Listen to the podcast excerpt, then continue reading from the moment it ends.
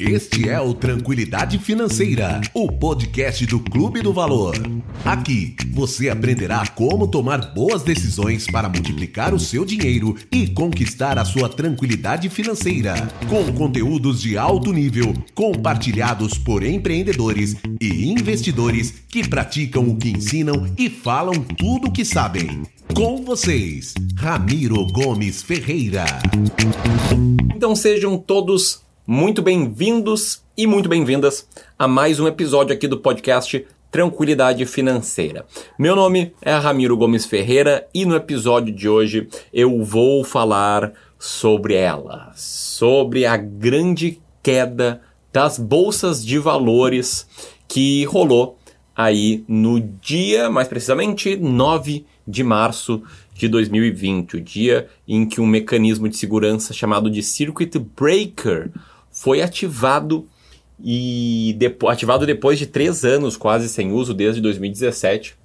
E aí um dia em que a Bolsa de Valores, o índice Bovespa, fechou com uma queda de 12%, 12, mais do que 12%, né? 12,17%, em que muitos investidores tomaram grandes tombos aí com seu patrimônio, uma queda que deixou muitas pessoas aflitas, talvez você também, e deixou até mesmo investidores de longo prazo que estão convictos na ideia do longo prazo, que estão convictos nas suas estratégias de investimentos, também apreensivos. Afinal, ninguém gosta de ver em poucos dias um patrimônio talvez acumulado em alguns anos sumindo, né, magicamente de um dia para o outro, ou no acumulado de vários dias entre o topo e o mínimo.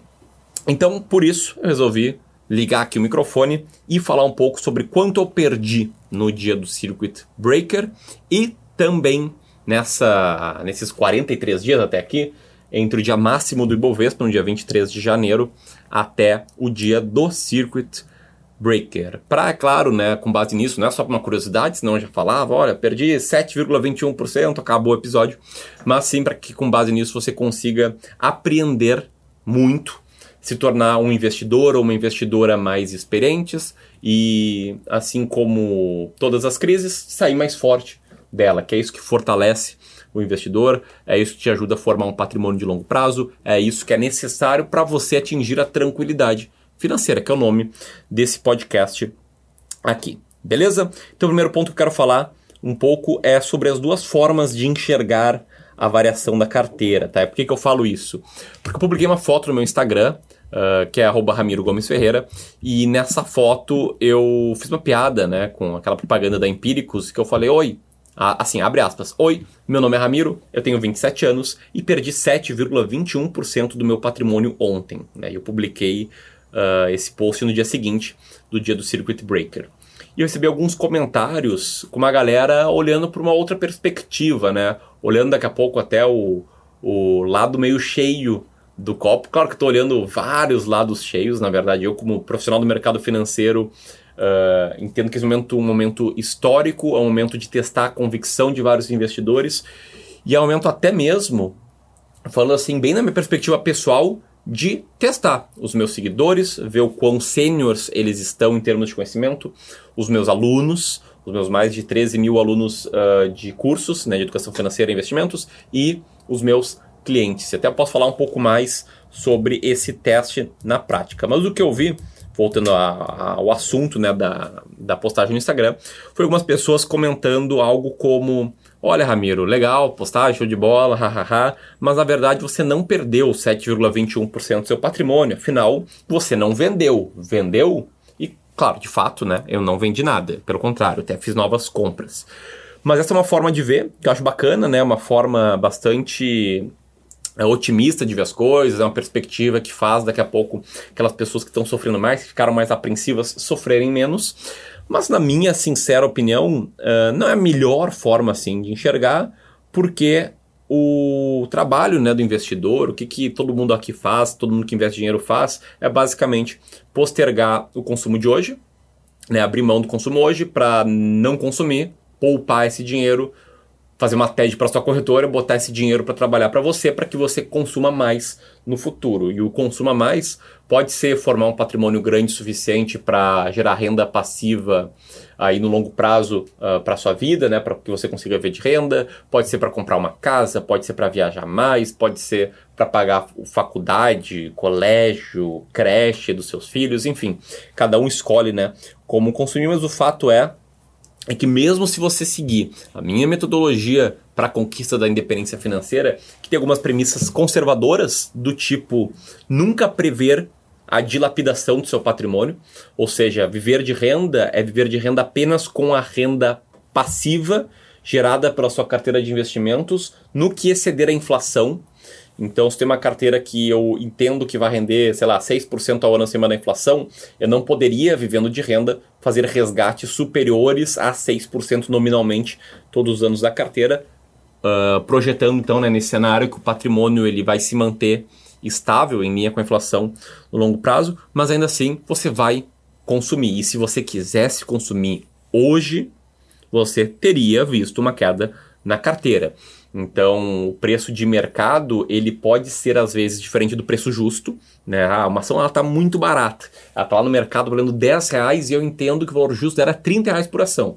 Show, ela pode estar tá barata, mas se você quer vender ela hoje, você vai vender por 10. Se você quer comprar, você vai comprar por 10. O preço de mercado é o preço que você tem que usar né, para fazer as suas negociações, as suas negociações. Por isso, o primeiro ponto que eu queria comentar aqui é sobre as duas formas de enxergar. Eu enxerguei que de fato o patrimônio se desvalorizou, mas está tudo ok, está tudo ok porque eu estou muito vacinado, porque eu estava pronto para isso, porque nessa minha carteira só tenho dinheiro que eu não vou usar antes da liberdade financeira, antes da independência financeira ou da tranquilidade financeira, chame como você quiser.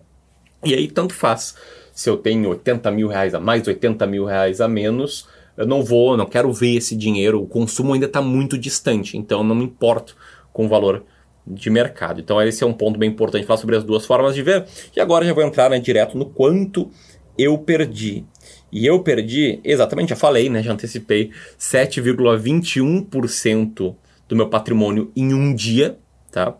E, e esse aí deu, né, valor mais ou menos nesse, nesse sentido que eu, que eu citei aí no exemplo, cerca de 80 mil reais. E do ponto máximo ao mínimo da minha carteira, ou seja, do dia 23 de janeiro até uh, o dia em que eu gravo esse vídeo, né, que é o fechamento do dia seguinte, fechamento do, do dia do Circuit Breaker, a minha carteira já se desvalorizou 16,56%, uma queda superior a 20%, uh, ah, desculpa, superior a 15% e muito próxima aí dos 20%. Então faça conta, né? Se você tem 100 mil reais investidos, isso significaria perder mais ou menos 16.500 reais. Se tivesse um milhão de reais investidos, isso aí significaria perder 165 mil reais em termos nominais, tá? Em termos absolutos. E aqui já entra uma lição que eu quero compartilhar. Eu listei aqui algumas, uh, algumas lições, alguns pontos que a vida real está reforçando. E a primeira delas é sobre um viés comportamental, né, um viés emocional, que é o viés da relatividade. O que, que é um viés? Tá?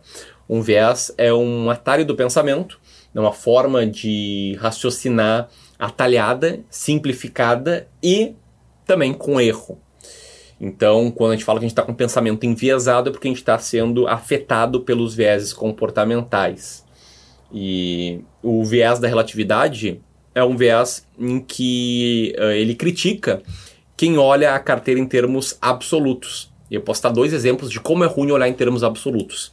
Primeiro, se você é um investidor que já já juntou um patrimônio maior, já acumulou um patrimônio, sei lá, vamos dizer assim, 10 milhões de reais, beleza? Um patrimônio de 10 milhões de reais, e você é um investidor de longo prazo, que tem uma carteira bem arrojada, uma carteira que, sei lá, vamos dizer que seja uma carteira que nem a minha, 33% ações Brasil, 33% ações norte-americanas, 33% fundos imobiliários, beleza?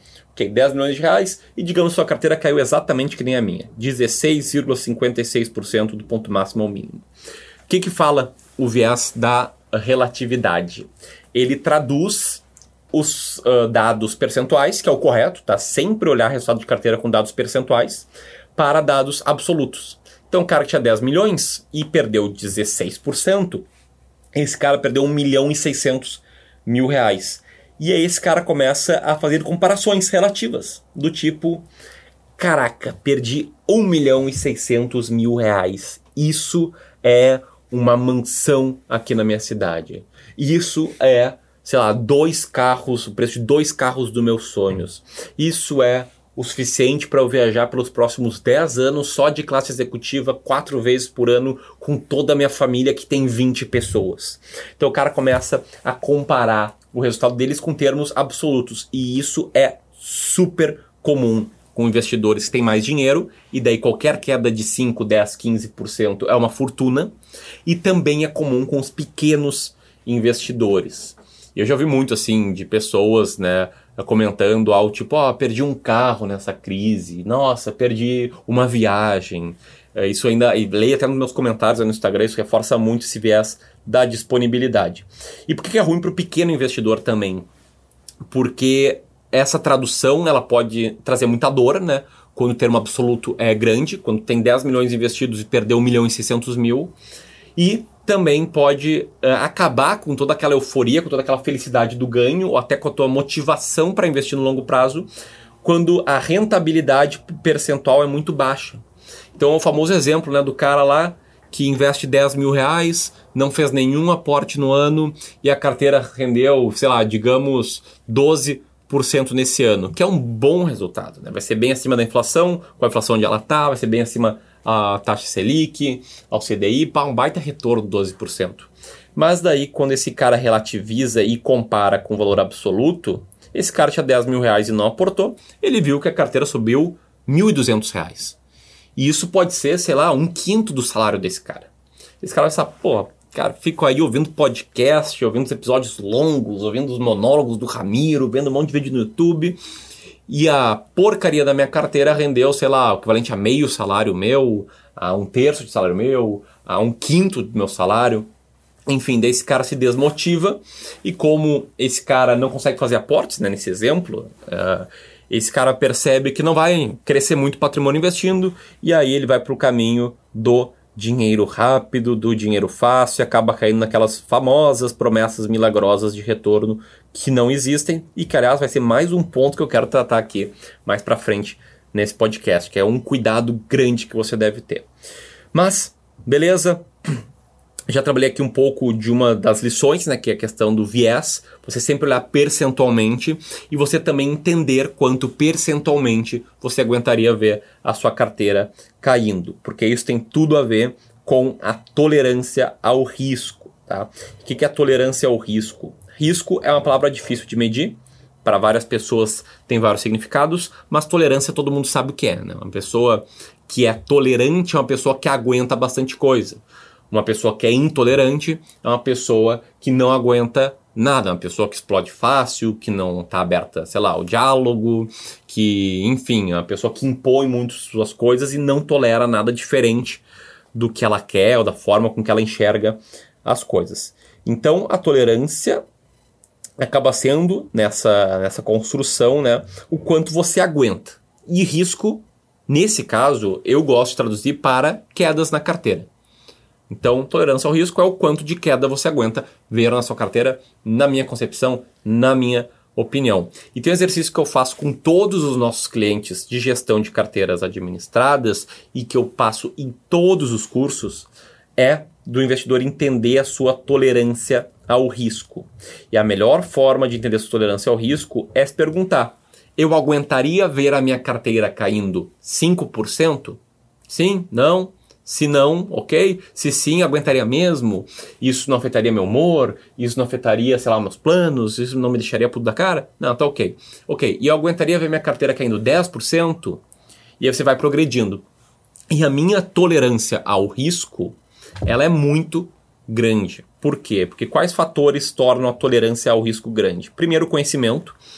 E modéstia à parte, você pode falar ou não se tem conhecimento, não gosto de ficar me gabando aqui, mas eu trabalho há sete anos já no mercado financeiro, já passei por algumas crises, já passei por alguns circuit breakers e tenho contato aí diariamente, tanto pelas redes sociais quanto pelo contato com meus próprios clientes de gestão de carteiras administradas com muitos investidores, o que aumenta ainda exponencialmente o meu conhecimento prático de mercado. Beleza? Conhecimento é um dos pontos. Segundo, autoconhecimento em relação né, a como você lida com investimentos. E o autoconhecimento, ele está ligado também à sua própria experiência. Ou seja, se você já passou por uma crise, você pode pensar como é que eu reagi nessa crise, o quão ruim foi, o quão eu sofri, o quanto isso dificultou meu sono, etc. E eu já passei por crises, não é nem internas, é internas na minha carteira, em que eu já fiz muita bobagem com o meu dinheiro, já perdi muito dinheiro, já perdi todo o meu patrimônio investido, quando graças a Deus esse patrimônio era menor, e eu sei como eu lido com isso, eu sei que eu sofro em ver todo o meu patrimônio uh, sumindo, mas também eu sei pelo conhecimento que com a estratégia que eu sigo isso não vai acontecer.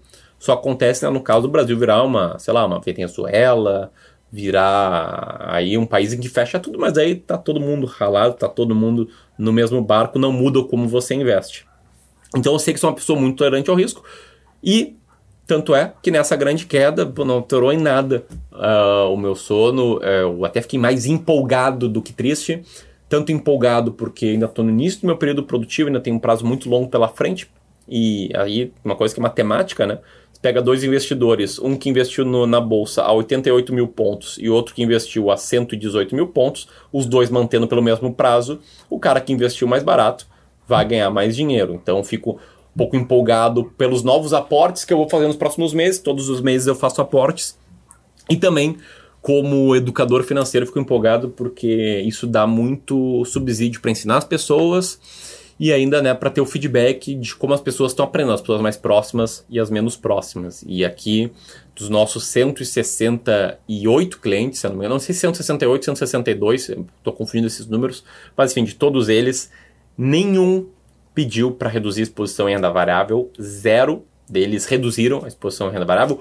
Uma pessoa entrou em contato um pouco mais né, aflito, um pouco mais apreensivo, e todos os demais não fizeram nada, ou no mínimo perguntaram nossa opinião. E aí eu gravei um vídeo pro YouTube no mesmo dia, eles concordaram com a opinião, gostaram, agradeceram, sendo que muitos fizeram aportes. Então anteciparam o aporte do mês seguinte, ou ali tinha um dinheirinho que estava na conta e estava ali a custo de oportunidade fizeram aporte.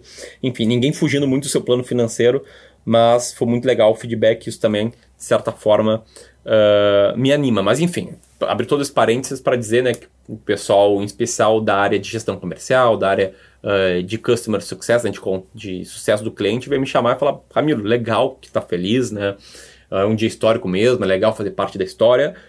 Mas, cara, a gente não tá tão feliz assim. Então, cara, não grava um vídeo feliz, né? Tipo, toma cuidado na tua comunicação aí, porque tem gente que tá, com certeza, né? Bastante chateado com o que que tá acontecendo. E aí, se você é uma dessas pessoas, se você ficou mais aflito, mais chateado, mais chateada, é um bom ponto para rever né, seu exercício de tolerância ao risco. É claro que o maior erro que o investidor pode cometer é perceber que é mais conservador quando as coisas caem, vender, daí as coisas sobem, perceber que é mais arrojado, comprar, né? repete isso várias vezes e você consegue quebrar o patrimônio que for.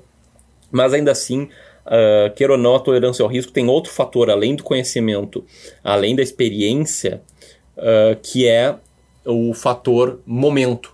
Né? E o momento diz que as pessoas tendem a ser mais tolerantes, a se entender mais tolerante quando a bolsa sobe, quando a renda variável sobe, e a entender que são mais conservadoras quando a bolsa cai, quando renda variável uh, cai. Então é um bom momento para revisar. Se você fez esse exercício, percebeu que ficaria ok se a carteira caísse 10%, se a carteira caiu 10%, você não ficou tão ok assim, é bom aí ter um asterisco, né? ter um ponto uh, para trabalhar daqui para frente. Sempre tendo cuidado para não agir na manada, não sair vendendo tudo, não sair comprando com dinheiro que tu não tem, não sair consumindo a reserva financeira, etc e tal. E essas são outras lições, né? Primeira delas é ter uma reserva financeira. Né? Quem tem reserva financeira na bolsa, e quando eu falo ter uma reserva financeira, eu me refiro a ter uma reserva financeira em renda fixa.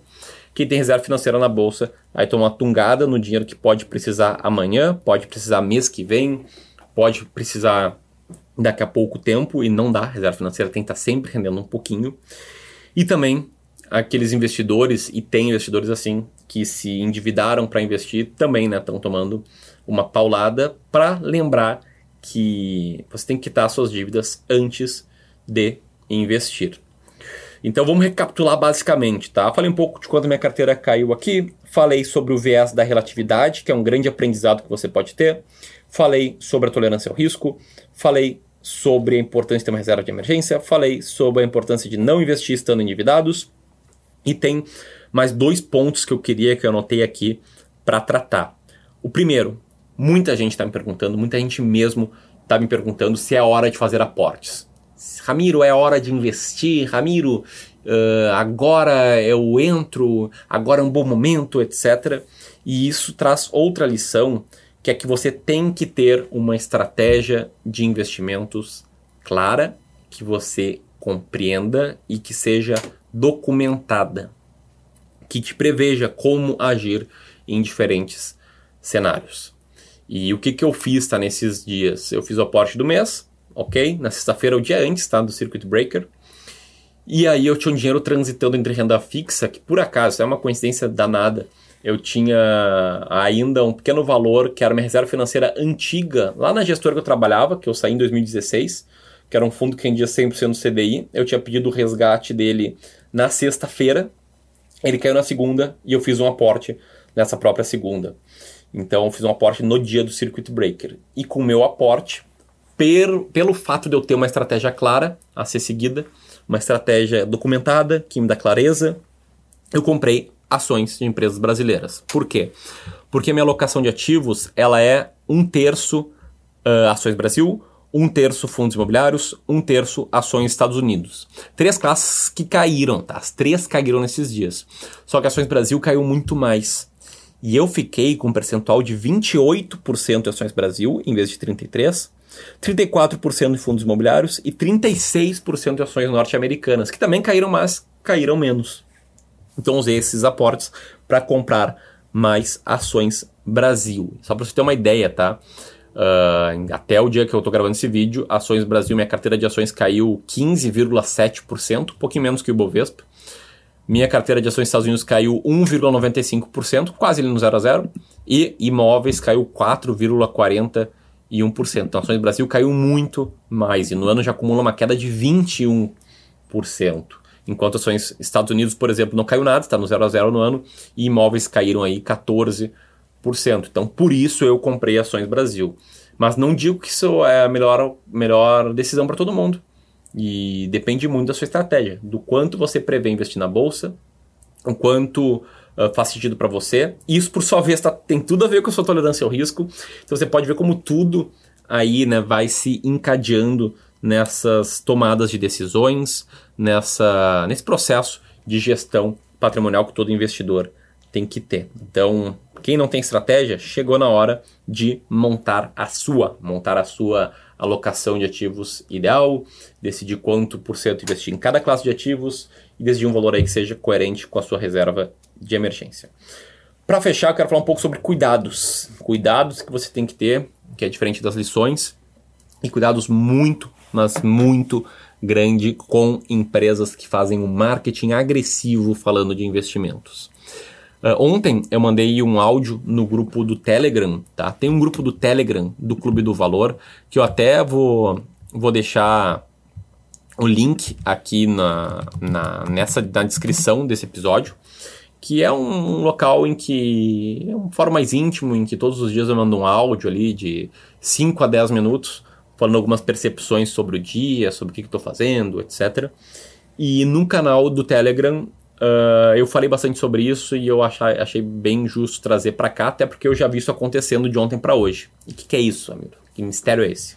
O cuidado é que tem muita empresa que vai capitalizar demais essa crise, vai capitalizar demais o circuit breaker e vai vir falando algo como aprenda a ganhar dinheiro na baixa e na alta da bolsa, ganhe também na baixa, faça uma proteção para sua carteira, etc. E vai ser a mesma galera que 15 dias atrás falava de Ibovespa 300 mil pontos.